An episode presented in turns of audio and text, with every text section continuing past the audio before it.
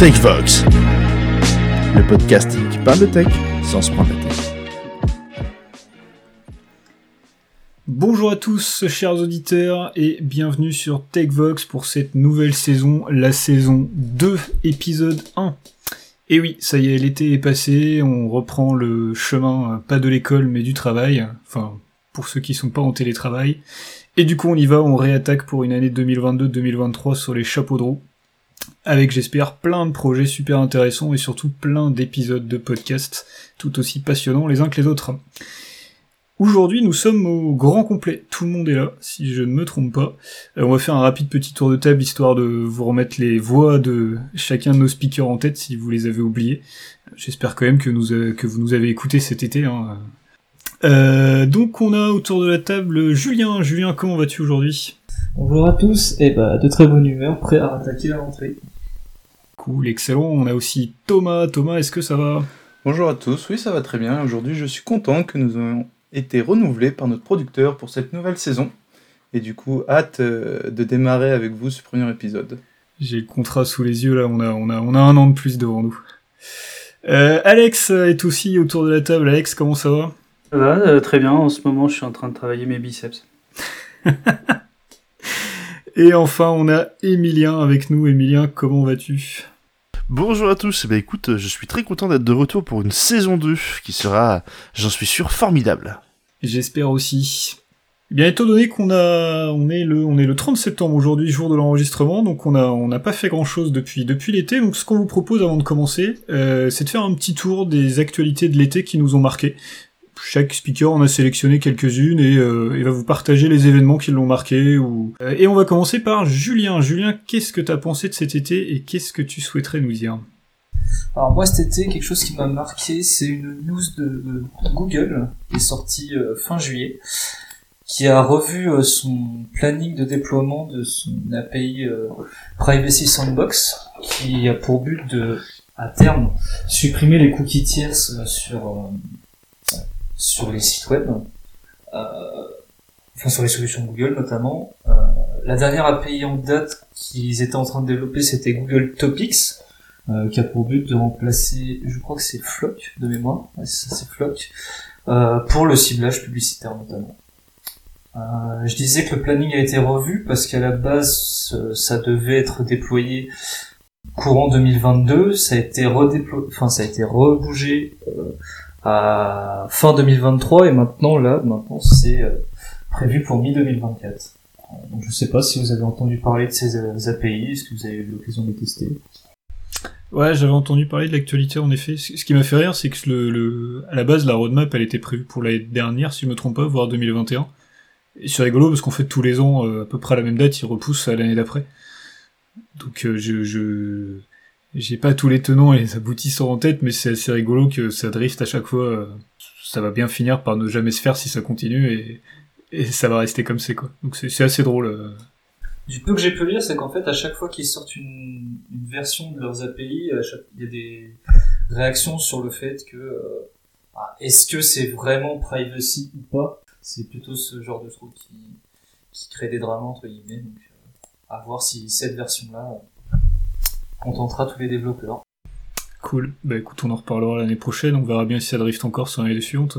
Thomas, est-ce que tu nous as fait une petite veille pour cet été euh, de ton côté? Euh, Oui, j'ai regardé 2 deux trois trucs et aujourd'hui je vais revenir sur le service DALI 2. Donc DALI 2, c'est ouvert, enfin c'est par OpenAPI. Euh, c'est ouvert en, accès bêta, donc une intelligence artificielle qui est capable de créer des images à partir de descriptions textuelles. Donc pour ce faire, il suffit d'aller euh, sur euh, le lien qu'on vous mettra dans la description, euh, de s'inscrire sur la liste d'attente et après quelques jours, semaines, vous recevrez du coup une invitation avec des crédits pour utiliser le service. À partir de là, on va sur la page d'accueil, on commence à saisir une petite description et du coup l'IA prend le relais et va nous générer des images en accord avec notre demande.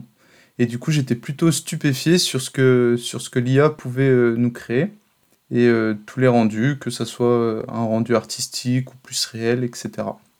Voilà, les images peuvent être téléchargées. Et vous pouvez demander aussi d'avoir des images issues de cette génération pour repartir sur d'autres images. Qu- question bête, euh, ils ont nommé leur produit en, en référence à- au peintre ou ça n'a rien à voir? Alors, je saurais pas te dire. C'est la première chose que j'ai pensé en voyant le nom en fait et j'avoue Je pense que, c'est une référence? Ah, je pense que c'est un mix entre Wall-E, de dessin animé, et Dal-E, du coup. Parce que c'est un robot... euh, Ça, je pense, que c'est pour Pi- euh, PixArt. Cool. Tu, tu l'as testé un peu du coup euh? Ouais, je l'ai te- je l'ai testé pour générer quelques, quelques petites images. Et en fait, euh, par exemple, si on veut créer un nouveau produit, on est un peu en manque d'inspiration pour des logos, ou du moins on n'a pas un, un peu un art artistique. Voilà, on, on tape euh, quelques mots-clés, euh, par exemple un chat faisant ça. Et puis du coup, il va te générer des images euh, qui sont plutôt marrantes et euh, plutôt bien finies. Donc euh, très surpris, très satisfait. Et, euh, et voilà, j'attends de voir euh, vers, euh, vers où ça va évoluer. Cool. Bah écoute, j'irai tester à l'occasion. Belle découverte. Faudra lui poser des questions métaphysiques. Genre, à quoi tu ressembles pour voir ce qui se génère de lui-même. Ça va faire une boucle infinie, on va faire planter le système. Bah ouais. ça serait bien, ça.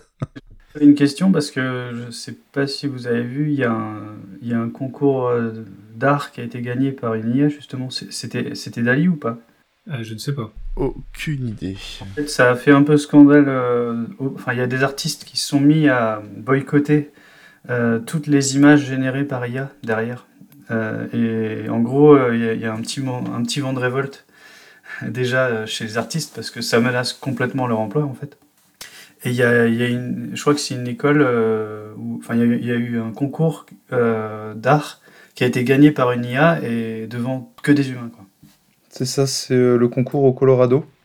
C'est une IA qui a gagné sur l'art digital, qui a permis de produire un tableau assez surprenant. Par contre, je crois pas que ça soit l'IA de Dali. C'est Midjourney, non euh, l'IA? Je regarde en parallèle. euh. Les images sont magnifiques en tout cas. Ah, l'image est sympa, on vous, la, on vous la mettra en description pour que vous, que vous l'ayez aussi. C'est un peu, un peu. Heroic Fantasy, c'est surprenant. ouais. Doctor Strange, un peu. Entre ça et les NFT, le, le monde de l'art, il, il rentre dans la tech à 200%. Là, c'est c'est la mode. Ça existe encore, les NFT Putain, ça y est, on, on les a lancés. Quoi. Promis, on n'en parle pas aujourd'hui. Euh, Promis, promis. On notera quand même que l'IA elle a tra- aurait travaillé plus de 80 heures pour sortir euh, cette image. J'ai que de savoir Ah, ok. du coup c'est quoi le process derrière, comment il se débrouille pour générer un truc. euh? Lance l'exé Bah, et t'attends trois jours. Ça fait beaucoup quand même. Le sujet est noté, on manquera pas d'en reparler dans un prochain épisode. Alors, si excellent, bah merci Thomas en tout cas. Euh, Emilien, qu'est-ce que t'as à nous partager sur ton été, toi, en dehors du fait que tu t'es barré à l'étranger? Est-ce que t'as Ouais, ramené des choses? bien. J'ai ramené des choses à bouffer, effectivement, mais c'est pas le sujet aujourd'hui. Euh, moi, j'ai noté deux liens qui m'ont fait plaisir, façon de dire, durant l'été. Alors, il y en a un, je triche, il, est eu, il a eu lieu, pardon, le, le 15 août, je crois, si je dis pas de bêtises. Euh, C'était Microsoft qui mettait à jour une partie de, de sa doc. Euh, je recherche le lien, ouais. Et euh, non, c'était pas le 15 août. Le document a été fait le 24 euh, juin. Excusez-moi, je dis n'importe quoi. Mais la, mise en application de ce que notifiait Microsoft était au 15 juin, donc juste avant l'été. Et le 15 juin, euh, Microsoft notifiait la fin de la prise en charge de IE11 sur certaines versions de Windows. Donc c'est con, mais ça me faisait plaisir de, de le voir partir encore un peu plus, IE, vu comment il a pu me, me poser problème par le passé. Donc c'était le, le, le petit rappel que ça y est, enfin, on arrive vraiment à s'en débarrasser, c'est plutôt cool. Même si je pense que ça va poser problème dans certaines sociétés où ils, ils se basaient vraiment beaucoup dessus. Et la deuxième news, c'était au mois de septembre, le 15 ou le 20, je sais même plus d'ailleurs, euh, où Mark Rusovnik euh, de chez Microsoft, du coup, euh, qui est le CTO pardon, de Microsoft Azure, disait que pour lui, il était temps de dégager C C++ au profit de Rust sur le nouveau projet euh, qui ne nécessitait pas un langage avec un garbage collector. Donc ça m'a fait plaisir. Je sais que vous, vous autres, messieurs, vous savez que je suis assez fan du langage Rust. Et du coup, là, il y a vraiment une grosse ponte, une grosse société GAFAM qui dit non, non, c'est bon, on arrête les conneries. Le C++, c'était sympa. C'était il y a 40 ans, on passe sur un truc plus moderne. Donc est-ce que ça va donner un coup de feu au langage ou pas? Est-ce que ça va aider à son adoption? Mais entre Marc, qui du coup euh, le dit publiquement, et, et Linus Torvald qui dit ok pour la 6.1 du kernel Linux, on fait rentrer du Rust. euh, je me dis que le langage commence quand même à avoir un, un bel avenir devant lui, quoi. C'est vrai qu'ils ont carrément le vent en poupe en ce moment, euh, pour de bonnes raisons d'ailleurs, je trouve. Hein. C'est c'est c'est quand même un truc. euh, je trouve que c'est le digne remplaçant, quoi, mais mais c'est cool. Ouais. C'est pas que de la hype, je pense, donc c'est c'est plutôt sympa.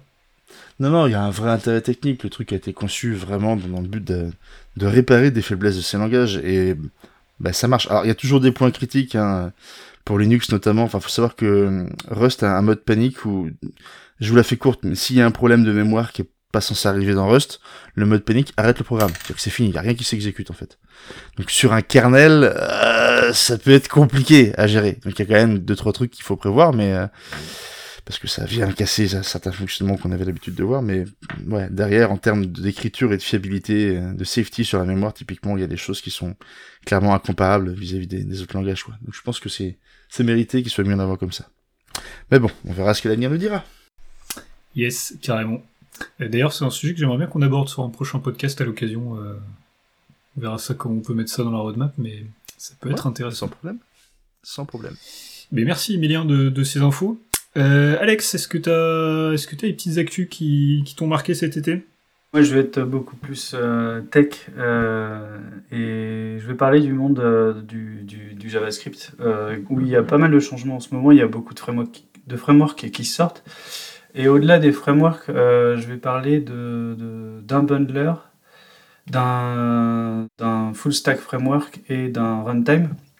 Parce que en ce moment, enfin, beaucoup de gens utilisent Webpack. Euh, Il y a un concurrent qui monte beaucoup, c'est Vite, qu'on appelle euh, Vite par rapport à ses performances de, vitesse. Donc il, est, il, est il permet de, de, de- lancer des, applications beaucoup plus vite. C'est un confort pour les développeurs. L'objectif de Vite, c'est de, de, créer des outils pour les développeurs. Donc ça rapporte rien euh, à l'utilisateur final. Mais euh, ça permet de gagner du temps sur le développement des applications. Et euh, ils sont sortis la V3 le 5 septembre. Et il y a des templates euh, tout faits pour, pour différents frameworks comme Vue, React, Svelte, Preact ou Lit. Et on peut aussi créer des templates pour du vanilla, en gros, euh, en TypeScript et en JavaScript. C'est-à-dire que tous les templates sont, TypeScript ou JavaScript. Donc j'ai eu l'occasion de le tester et euh, quand on utilise Webpack depuis un moment, on est impressionné par euh, la vitesse. En fait, le site s'affiche avant qu'on ait le temps de réaliser que euh, on a appuyé sur entrée en fait. C'est moins d'une demi-seconde. Euh, Bon après, j'ai pas fait de grosses applications avec, donc euh, à voir à l'usage. Mais en, en tout cas, euh, pour des petits projets, ça va très vite. Et en plus, ça diminue grandement le nombre de, de références externes qu'on a dans le projet. Donc le node module, le dossier node module est beaucoup plus petit parce que Webpack embarque beaucoup d'outils développés à l'extérieur. Euh, enfin, quand on prend un, pardon, je parle de Webpack. Quand on crée un projet React avec euh, Create React App, le CRA, pour créer un projet React, comparé à un projet React créé avec Vite, le node module va être beaucoup plus petit. Donc ça explique aussi euh, sûrement la, vitesse d'exécution. Je voulais aussi parler de SoFresh, qui est un framework Deno. Donc Deno, c'est le runtime qui a été créé par le, créateur de Node.js, j'ai plus le nom en tête. Et euh, en fait, ils ont, ils ont sorti le 28 juin euh, donc c'est un framework full stack, ça veut dire qu'on peut faire du front, mais aussi euh, du, du rendering côté serveur, donc on peut vraiment tout faire en, Java- en JavaScript. Et le, le principe de Deno à la base, c'est d'être un framework plus que euh, Node.js, c'est-à-dire que par défaut, il y a des librairies intégrées dans le runtime, donc il y a besoin de moins de, de, de références extérieures, sachant que le problème souvent euh, du monde JavaScript, c'est la sécurité et ces euh, innombrables euh, références externes qu'on a dans un projet. Et enfin, dernier, dernière pe- petite révolution qui va peut-être arriver, il y a bun.sh. Donc bun.sh, c'est un runtime qui veut être concurrent de Node.js et de Deno. Et donc c'est la version 0.1.8 qui est sortie, donc ils n'ont pas encore fait de V1. C'est quelque chose de tout frais, mais à suivre parce qu'ils s'annoncent sur leur site comme étant trois fois plus rapide que Node.js et Deno. Bon après, euh, à voir à l'usage, quoi, mais leur objectif c'est la vitesse encore une fois. Donc je pense que dans, dans 5 ans, on pourra très bien avoir des, des projets avec euh, un bundler qui est vite euh, sur un, un, un, runtime de, Bun ou un runtime euh, d'Eno, à voir, à voir l'usage. Je ne sais pas si vous avez eu le temps de regarder ces outils ou si vous les avez vus passer. Si, si, si, j'utilise vite. Euh, en dehors de chez C2S, là, sur, à titre personnel, j'ai un petit projet Svelte que sur lequel je travaille. J'utilise vite et, et bah, le nom est bien choisi parce que ça va vraiment, vraiment très très vite, quoi.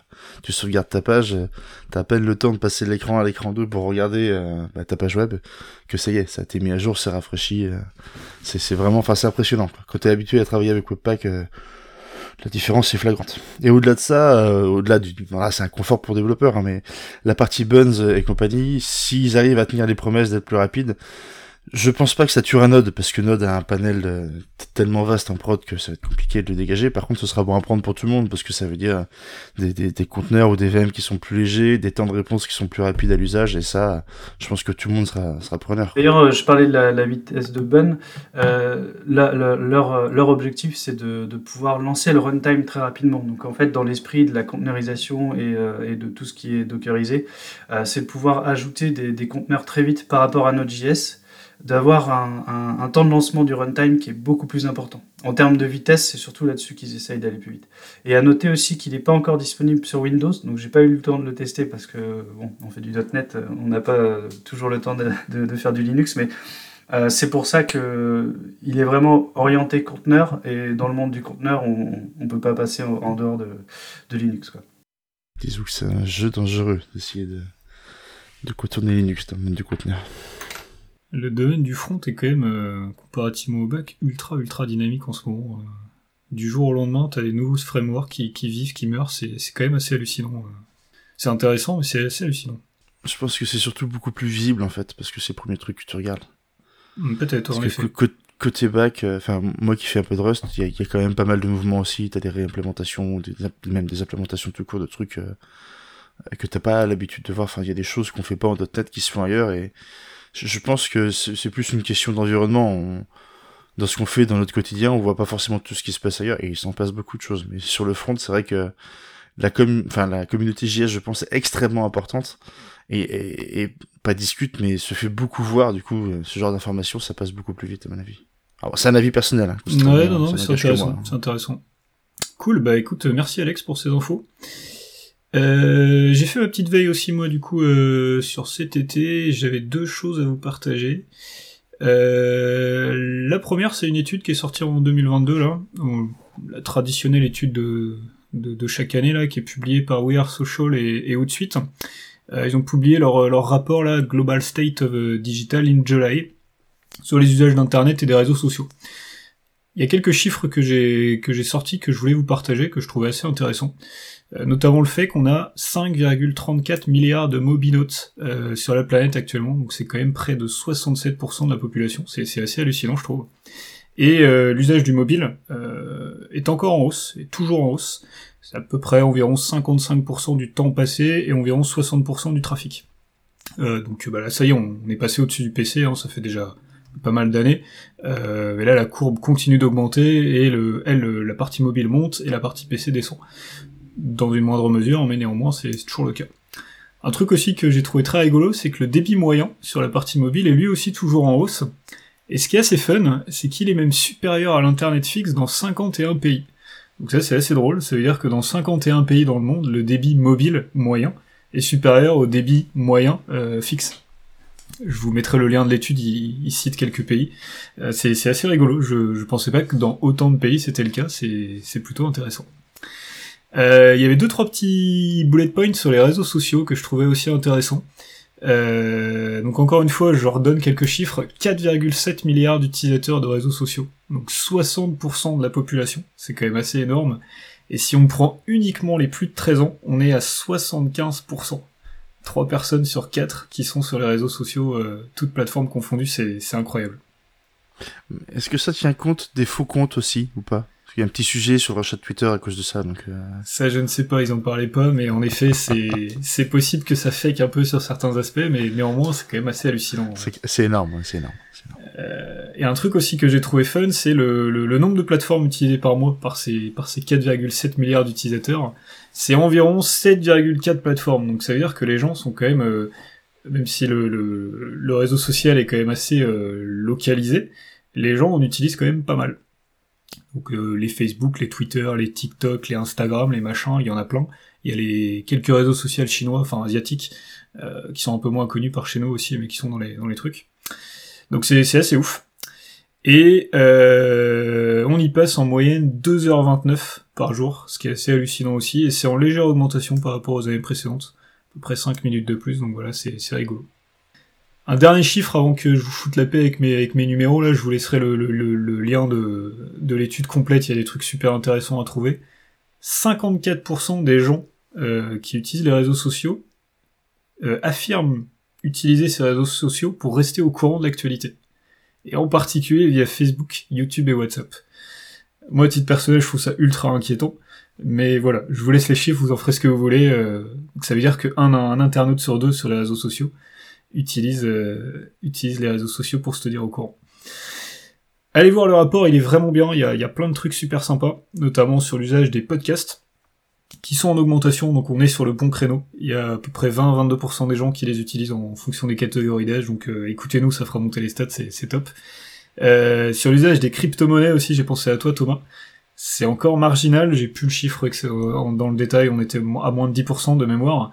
Par contre, ce qui est rigolo, c'est qu'en plus d'être marginal, c'est très masculin. Et là, c'est un des rares chiffres où il y a une forte différence entre les, populations euh, hommes et femmes sur l'usage des crypto-monnaies. Et pareil sur les NFT, sur l'intérêt porté à, l'usage de ces données personnelles, etc. Il y a des chiffres très intéressants, je vous invite à, y jeter un œil. Je vous mettrai le lien en description, euh, il n'y a pas de souci. Et le deuxième point dont je voulais vous parler, euh, c'était pour Traffic.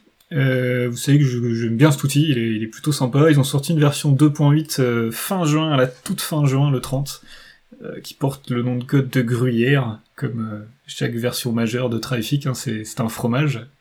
Euh, et elle est notamment intéressante sur l'intégration de Consul et de, et de Nomad, les outils de chez HashiCorp, qui sont intégrés de manière assez, assez forte dans l'outil, donc ça c'est assez sympa.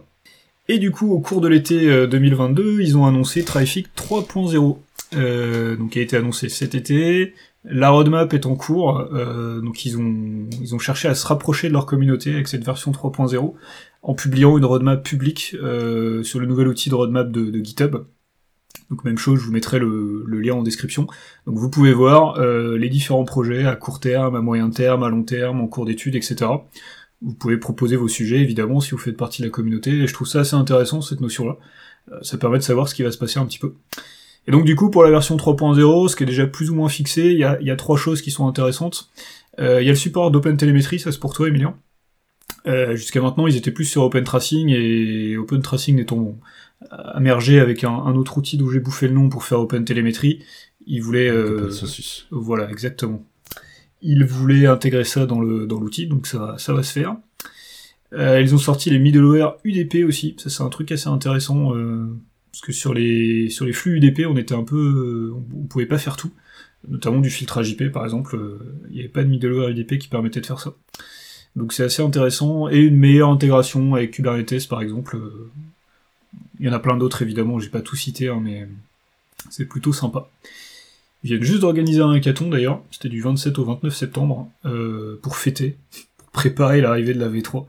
Euh, donc je sais pas, je j'ai pas vu de date particulière, mais je pense que ça va pas tarder c'est plutôt cool. Euh, c'est un très bel outil. Si vous l'utilisez pas et que vous avez l'occasion de, et que vous avez un besoin, euh, utilisez-le, il est, vraiment top. Voilà, j'ai fini de vous assommer avec mes chiffres. C'était ma c'était ma revue de l'été. Ben merci à tous en tout cas.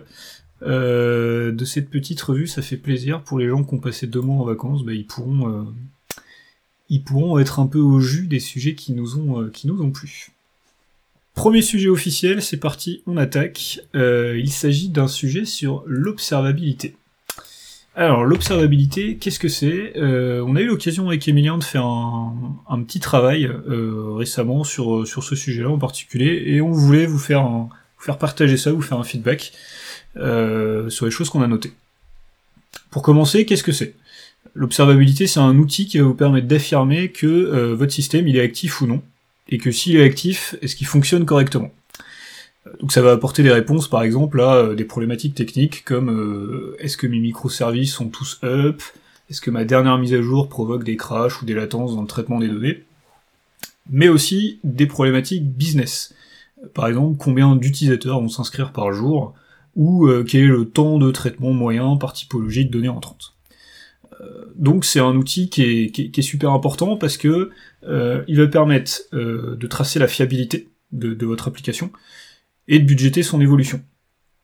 Euh, L'observabilité, ça va permettre aussi de réduire le temps de détection, donc le TTD, et le temps de résolution, le TTR. Donc c'est un outil dont toute application qui tient la route, euh, qu'il est indispensable de mettre en place, parce que si vous l'avez pas, euh, le jour où vous avez un problème, vous êtes à poil. Et être à poil, surtout à cette saison quand il fait froid, c'est pas très agréable. Euh, donc il faut mettre en place ce genre d'outil, c'est indispensable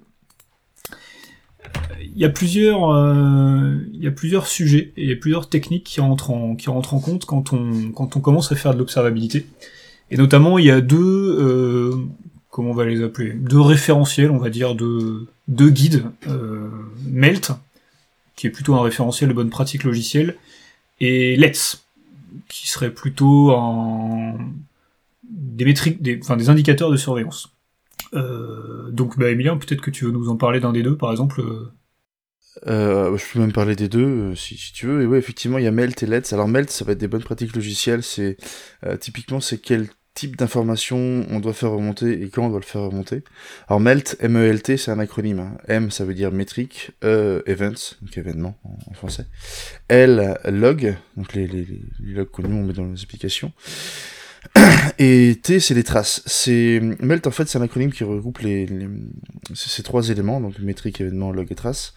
Euh, où en gros, on... c'est un ensemble de bonnes pratiques où on doit savoir quand, euh, par exemple, noter une métrique et vers quoi la lever, quand est-ce qu'on doit lever un événement à la place d'une métrique pour apporter plus de valeur business, quand ne pas lever un événement parce que sinon on va saturer son système, euh, quel type de log on doit enregistrer, est-ce qu'ils sont purement textuels ou structurés avec de la donnée qu'on peut rechercher, et, et, comment mettre en place des traces euh, sur son système? Alors les traces, ça va être justement lié à ce que tu disais tout à l'heure pour Traffic, avec euh, Open Tracing, Open Telemetry, où ça permet de suivre dans un système distribué euh, bah, quel flux une, requête entrante va suivre auprès de tous les microservices. Euh, Melt, on vous filera un lien, il y avait un lien de une documentation de New Relic, je crois, euh, vous expliquez assez simplement en fait dans un petit un petit livre blanc, une vingtaine de pages je crois, qu'est-ce que c'était, à quoi correspondent en fait ces trois, ces quatre lettres de l'acronyme, et comment on pouvait les mettre en place, et comment on peut l'utiliser chez New Relic, du coup, il se faisait de la, promotion au passage. Mais j'avais trouvé le, document assez simple et assez accessible, donc euh, on le mettra dans le lien, euh, je pense, derrière. Alors c'est vraiment orienté par contre développeur, c'est comment on doit le mettre en place dans notre application, comment est-ce que au moment de la conception, les, éléments melt doivent être vus. C'est pas, c'est pas orienté business ou, enfin même si on travaille avec le business pour les mettre en place, c'est pas des gens du business qui le mettent en place. Et donc tu avais cité deux acronymes, Melt et Let's. Alors Melt est plus orienté développeur. Let's à l'inverse c'est plus orienté euh, Ops, opératif.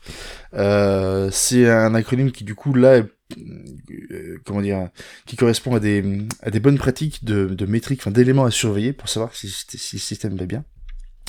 Euh, je sais que c'est aussi appelé les quatre euh, Four Golden Signals, donc les quatre signaux en or, si je traduis en français. Euh, et Let's, c'est encore un acronyme de quatre lettres. Le L est là pour euh, latency, la latence, le E pour les erreurs, T pour trafic et S pour saturation.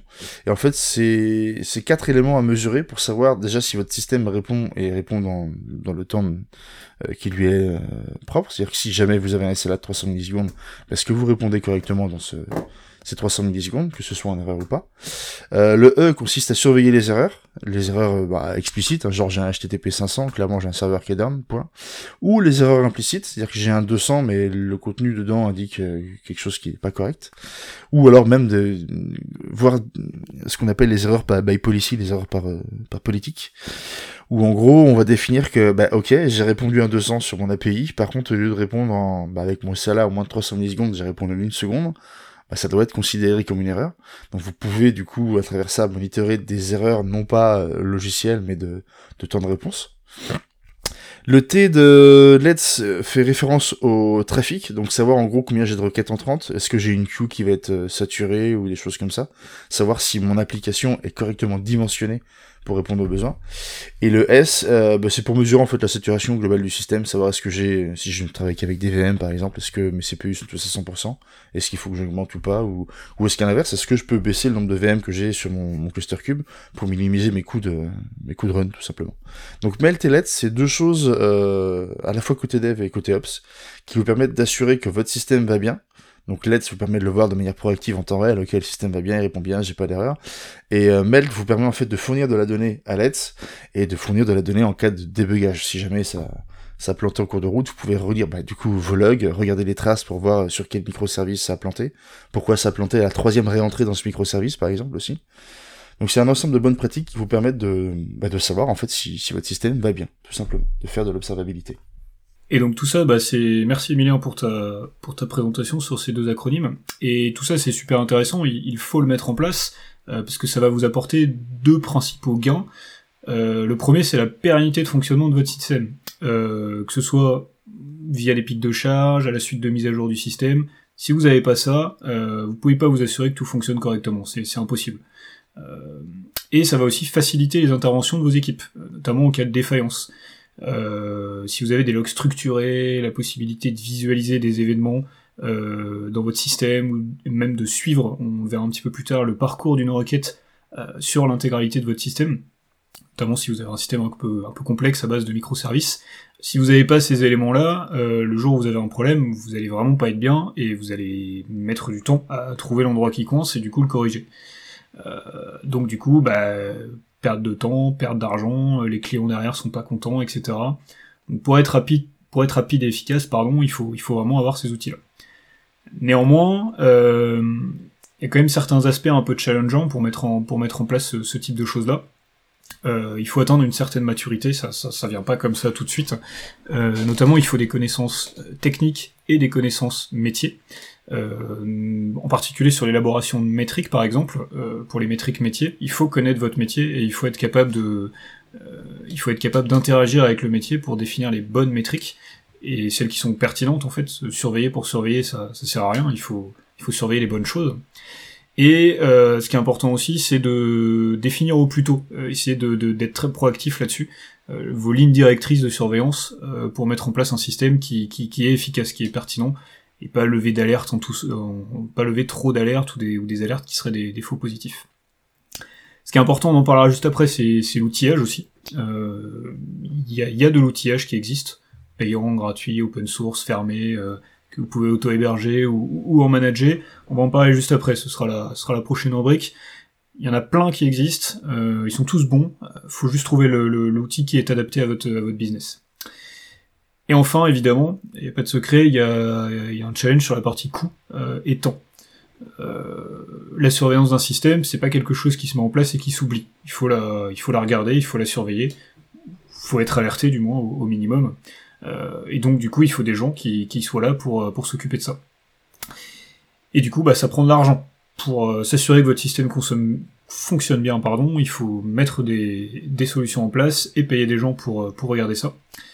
Mais si vous le faites pas, vous pouvez absolument pas espérer que tout se passe bien, et du coup, bah, l'argent que vous perdez là, que vous ne perdrez pas ici, vous le perdrez ailleurs, et de manière bien plus importante. Donc du coup, c'est pas du tout une perte d'argent, au contraire, il, il faut le mettre en place, c'est indispensable.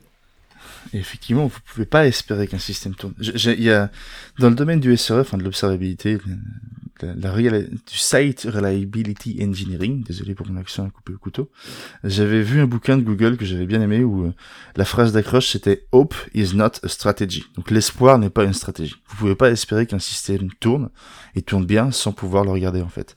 Vous avez mécaniquement besoin de surveiller, de vous assurer que que ça tourne. Quoi. Alors pas forcément de le regarder euh, à la seconde près, d'avoir des alertes plus pour vous pinguer quand ça va pas, mais il faut le mettre en place, sinon vous pouvez pas vous dire ok mon système tourne. Vous en avez aucune preuve. Factuellement, vous pouvez pas l'affirmer.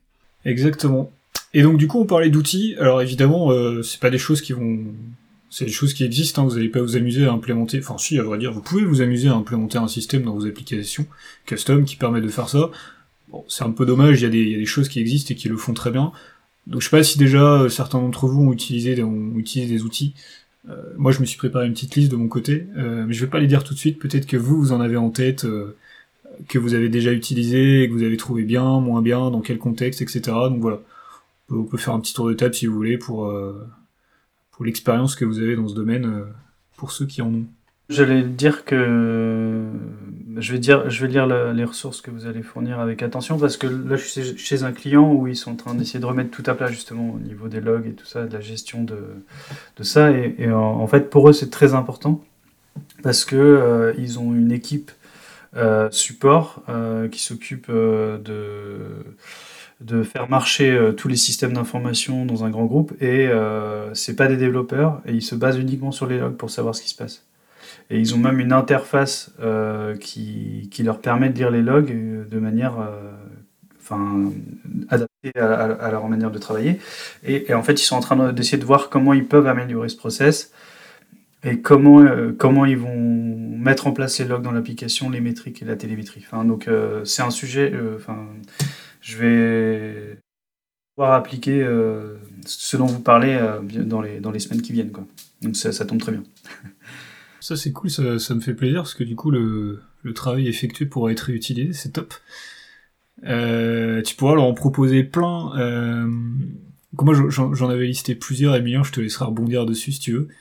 Euh, nous on avait on a accès un peu notre, notre sélection sous la forme de, des outils qu'on peut auto-héberger.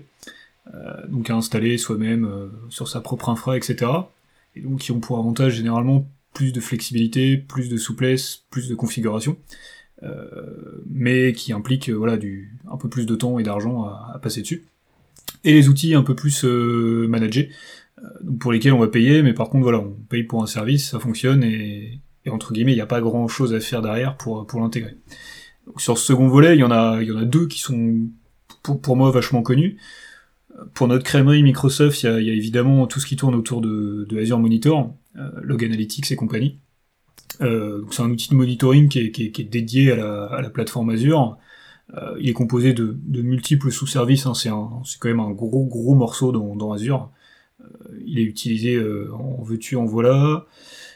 Si je me trompe pas, Application Insight, qui est une des sous-briques connues de, de, Azure Monitor, qu'on peut, qu'on peut utiliser sur tout ce qui est web app, sur euh, les applications mobiles et tout ça, repose sur Azure Monitor et, et Application Insight.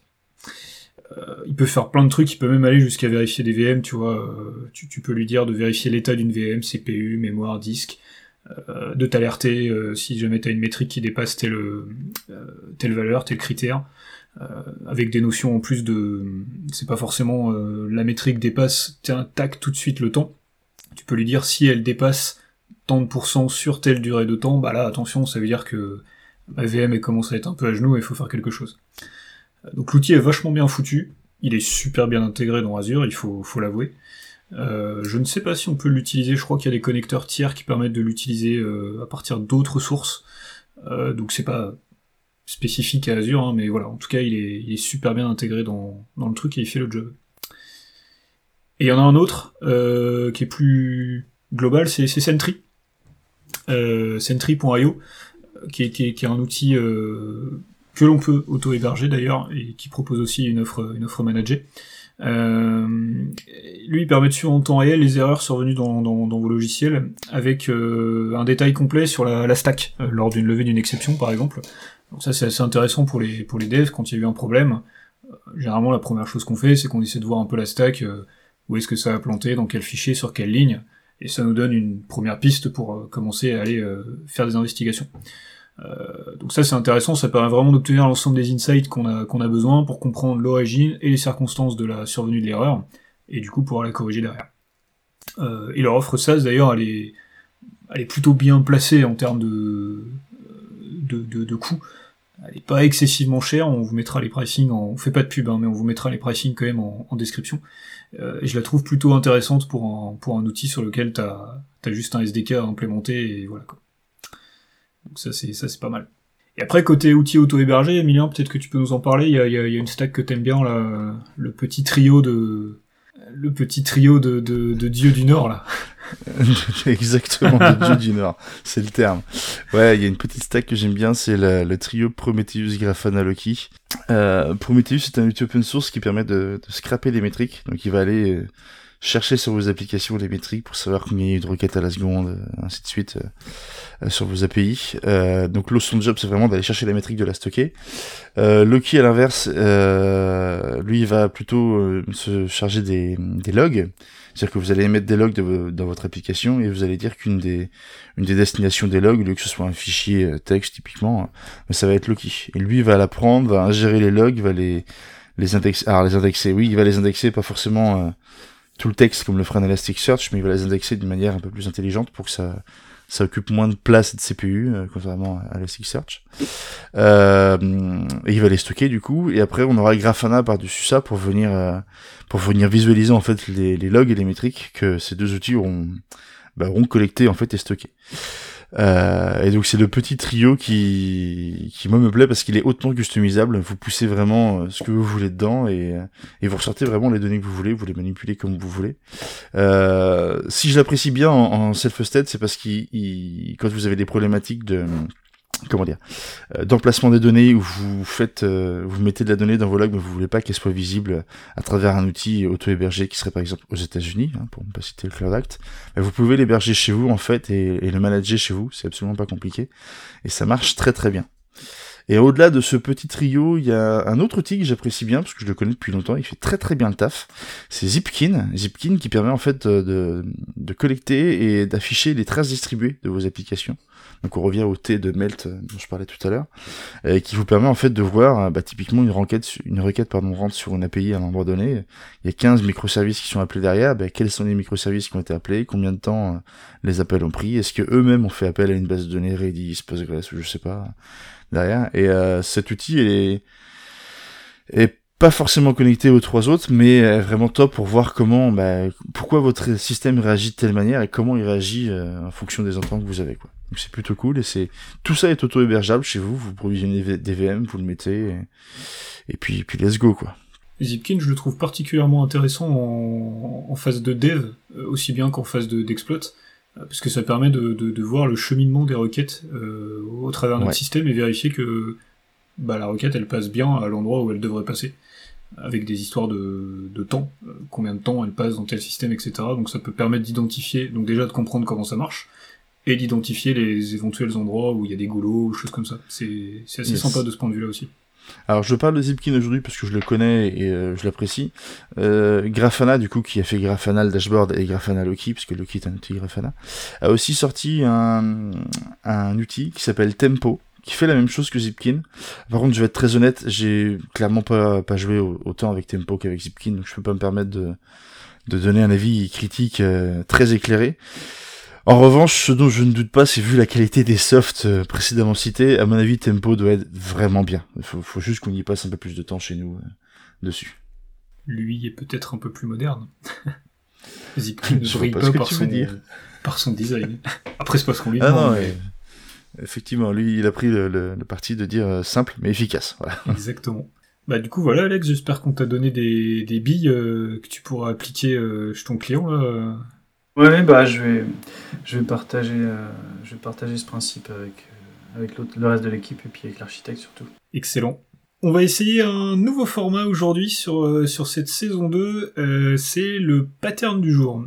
Donc c'est une nouvelle rubrique qu'on va essayer de caler dans chaque épisode et pendant laquelle on va vous présenter rapidement un pattern de développement essentiellement euh, pour que vous en compreniez euh, qu'est-ce que c'est, à quoi ça sert et s'il y a des petites, euh, des petites subtilités. N'hésitez pas à nous dire en commentaire si ce nouveau format vous, vous plaît ou pas. On va tester, on verra bien ce que ça donne.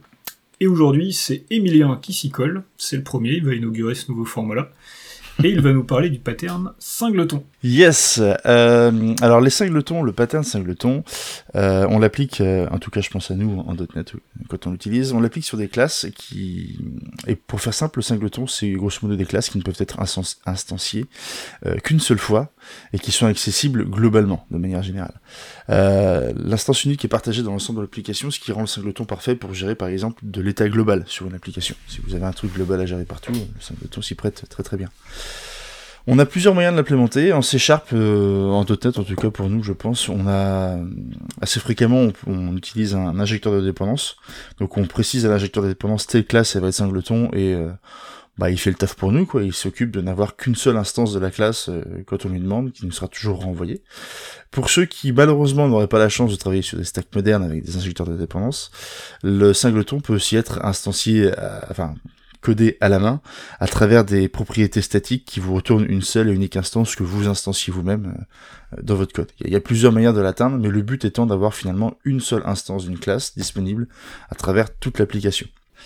Euh, le, ce pattern-là restreint en fait l'instanciation à une seule instance, mais peut, et peut potentiellement vous faire économiser de la mémoire ou du CPU, dans le sens où, euh, enfin en tout cas certains quand ils découvrent ce pattern se disent, ok, au lieu d'avoir approvisionné la mémoire pour une instance de la classe à chaque fois que j'en ai besoin, si jamais j'ai 50 requêtes en 30 qui sur une API, bah, je vais instancier 50 fois la classe. Non, si je veux gagner de la mémoire, il me suffit de provisionner une fois cette instance unique dans un singleton et de le référencer dans, dans tous les parcours applicatifs où j'en ai besoin. Alors c'est vrai, mécaniquement, si vous vous avez qu'une instance de classe, vous utiliserez moins de mémoire. Euh, par contre, c'est avec ce genre d'idée précise que le singleton est souvent considéré par certains comme un anti-pattern. Alors je sais, on vous présente le pattern du jour, je dis que c'est un anti-pattern, ça peut être, ça peut être bizarre, mais en fait c'est son usage qui le anti-pattern. Euh, typiquement, si vous le voyez de ce principe-là, il euh, bah, faut bien comprendre qu'un qu'un singleton, ça contraint un objet à une instance, et donc cette instance doit, doit pouvoir supporter en fait beaucoup de demandes en provenance de sources multiples. Et dans le cadre d'un environnement multithreadé, genre un serveur web qui reçoit plusieurs centaines de requêtes à la seconde, ça peut poser des problèmes de concurrence d'accès. Et pour résoudre ces problèmes de concurrence d'accès, bah, mécaniquement, on va utiliser des logs, des mutex, des sémaphores, enfin, on va essayer de le résoudre autrement, et les résolutions qu'on va apporter, à l'intérieur du singleton vont finalement apporter d'autres contraintes de performance applicative. Et c'est pour ça que c'est considéré comme un, un anti-pattern, une mauvaise décision de conception par certains. Parce que sa portée globale, associée à notre instance, du coup, peut venir écraser accidentellement, j'ai envie de dire, hein, euh, la valeur métier de l'instance globale. Ce qui fait que ça peut entraîner des problèmes de comportement inattendu, des dégradations de performance. Et une autre contrainte euh, qu'on ne voit pas souvent, enfin du moins qui n'est pas souvent citée avec les, le pattern singleton, c'est aussi la notion de test. Alors en .NET, avec l'injecteur de dépendance, on n'est pas trop emmerdé au niveau des tests, parce qu'on peut modifier l'injecteur de dépendance sur runtime quand on lance nos tests automatisés. Mais si vous êtes passé avec euh, la, méthode traditionnelle, j'ai envie de dire, d'une propriété statique qui vous renvoie une instance unique de votre singleton, ben vous allez être euh, un petit peu bloqué en fait, parce que vous ne pourrez pas réécrire à, l'exécution des tests, vous ne pourrez pas réécrire le, le contenu de cette propriété statique, et donc vous ne pourrez pas utiliser de mock ou de spy pour faire vos vérifs lors de vos tests. Donc il a des avantages, ce pattern, à vous fournir des choses globalisées sur l'application, et ça peut être très pratique, je vais vous dire après pourquoi, mais il faut bien voir qu'il a aussi des contraintes fortes sur le comportement de votre code ou des tests qui sont associés. Il est très pratique ce pattern, euh, notamment donc, quand on a besoin de, de, partager des informations globales sur une application. Et alors autant sur un serveur web ça peut être compliqué à gérer comme j'ai dit, autant sur certains un autre type d'application, je pense à une application front typiquement, euh, ça peut être cool parce que déjà vous n'aurez pas de multithread sur du JS, c'est monothreadé, et ça vous permet d'avoir accès de manière globalisée sur votre interface à une information au hasard qui pourrait être le nom de l'utilisateur que vous n'avez pas envie d'aller chercher 50 fois sur un API, vous stockez de manière globale et vous y accédez. Et c'est avec cette, euh, cette idée-là, en fait, que certains frameworks, je pense à Redux, à, Mobix, Recoil, euh, ont été créés avec l'idée, en fait, de fournir un point d'entrée dans votre application que vous pouvez distribuer partout dans votre, votre ensemble de nœuds React, typiquement. Et ça marche plutôt bien. Donc, ce pattern est bon. Alors je dis pas que Mobix, Redux et Recoil et compagnie sont des implémentations du pattern euh, singleton, qu'on s'entende bien, mais c'est juste qu'ils reprennent l'idée globale de fournir un point d'entrée qu'on peut réutiliser après partout. Donc le pattern marche bien, par contre comme bien souvent avec tous les patterns, attention à l'usage que vous en faites, si c'est pas utilisé correctement, on peut se retrouver avec, euh, des emmerdes derrière. Cool, ben merci beaucoup Emilien, j'ai tout compris. Je, je savais pas trop ce que c'était ce pattern-là, et du coup j'ai tout compris, ça fait plaisir à la semaine prochaine pour le prochain pattern. On verra qui s'y colle et surtout lequel ce sera. Mais voilà, on va essayer de faire tourner cette rubrique-là entre, entre tous les speakers euh, pour vous présenter plein de formidables patterns. Merci beaucoup. On va passer au dernier sujet du jour euh, qui va être porté par Thomas. Et ce sujet-là, c'est qu'est-ce qu'un POC Qu'est-ce qu'un MVP J'ai plein de blagues vaseuses à faire là tout de suite, euh, comme le bruit d'une pierre qui tomberait sur un support dur ou sur un pare-brise je vais pas les faire, je vais, laisser Thomas nous présenter, son sujet. Donc nous voilà maintenant au dernier sujet de ce podcast, et comme Mathieu vient de, vous l'annoncer, il m'a un peu spoil, donc euh, nous allons parler euh, d'époque. Donc euh, en effet, il ne s'agit pas d'un petit impact sur votre voiture. Merci Mathieu pour le spoil quoi. Donc on va parler des POC informatiques et du coup par conséquent des MVP. Donc pour introduire ce sujet, on va d'abord commencer par, par des définitions. Donc qu'est-ce qu'un POC Un Proof of Concept, soit en français une preuve de concept. Il s'agit euh, d'une expérimentation qui a pour objectif de tester une ou plusieurs solutions et d'en apporter une preuve concrète de sa faisabilité. On l'utilisera euh, souvent en amont euh, dans le processus de cadrage d'un projet. Maintenant, on va passer au terme MVP pour Minimum Viable Product, soit produit minimum fiable. Il s'agit là de la création d'un produit qui permet d'obtenir un maximum de retours clients avec un minimum d'efforts. Concrètement, cette stratégie consiste à privilégier la vitesse euh, de développement et les délais de mise sur le marché de l'application en sacrifiant certaines fonctionnalités ou performances du produit ou euh, services considérés au départ comme euh, non indispensables. Donc on va passer à des exemples pour clarifier les définitions. Donc si je veux pouvoir conduire ma voiture via mon téléphone mobile, par exemple, là on va considérer ça comme un POC. L'idée est de valider la faisabilité du remplacement du volant et des pédales par un téléphone.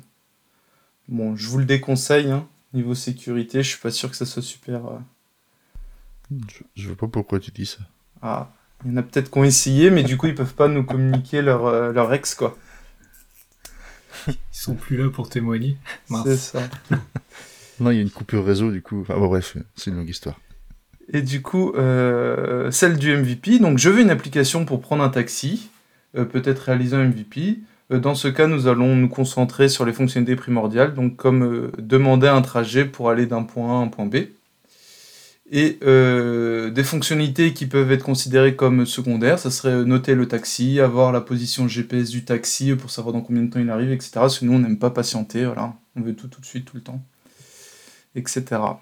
Donc par conséquent, un POC est moins onéreux qu'un MVP, étant donné qu'on n'attend pas le même résultat. Et du coup, euh, est-ce que vous, vous avez euh, bah, des retours d'expérience sur euh, du coup la, frontière entre le POC, le MVP, des, demandes clients que vous avez pu avoir, des avis sur bah, l'industrialisation Voilà, est-ce qu'à partir d'un POC, on peut tout de suite partir en, prod quoi? Et du coup, qu'est-ce qu'on peut faire quand un client n'a pas beaucoup d'argent? Moi, j'ai un, gros problème avec le, POC et le MVP. Euh, c'est que déjà, ces deux notions, elles sont bien distinctes, hein, comme tu les as très bien définies. Euh, je trouvais ça super clair. Euh, dans la pratique, euh, on a tendance à faire passer les POC pour des MVP et inversement. Euh, moi, la grosse différence que je vois, la plupart du temps, c'est qu'un POC, en effet, tu, tu fais ça pour montrer que ça va fonctionner. Donc la plupart du temps, tu, tu veux essayer d'aller vite, tu prends des grosses approximations sur certaines choses et tu vas pas forcément, voire jamais, être à l'état de l'art. Notamment au niveau de ton architecture, euh, au niveau des briques que tu vas choisir, tu veux juste montrer que ça fonctionne, et de toute façon, normalement, si tu suis la définition, c'est pas censé être réutilisé. Dans la théorie.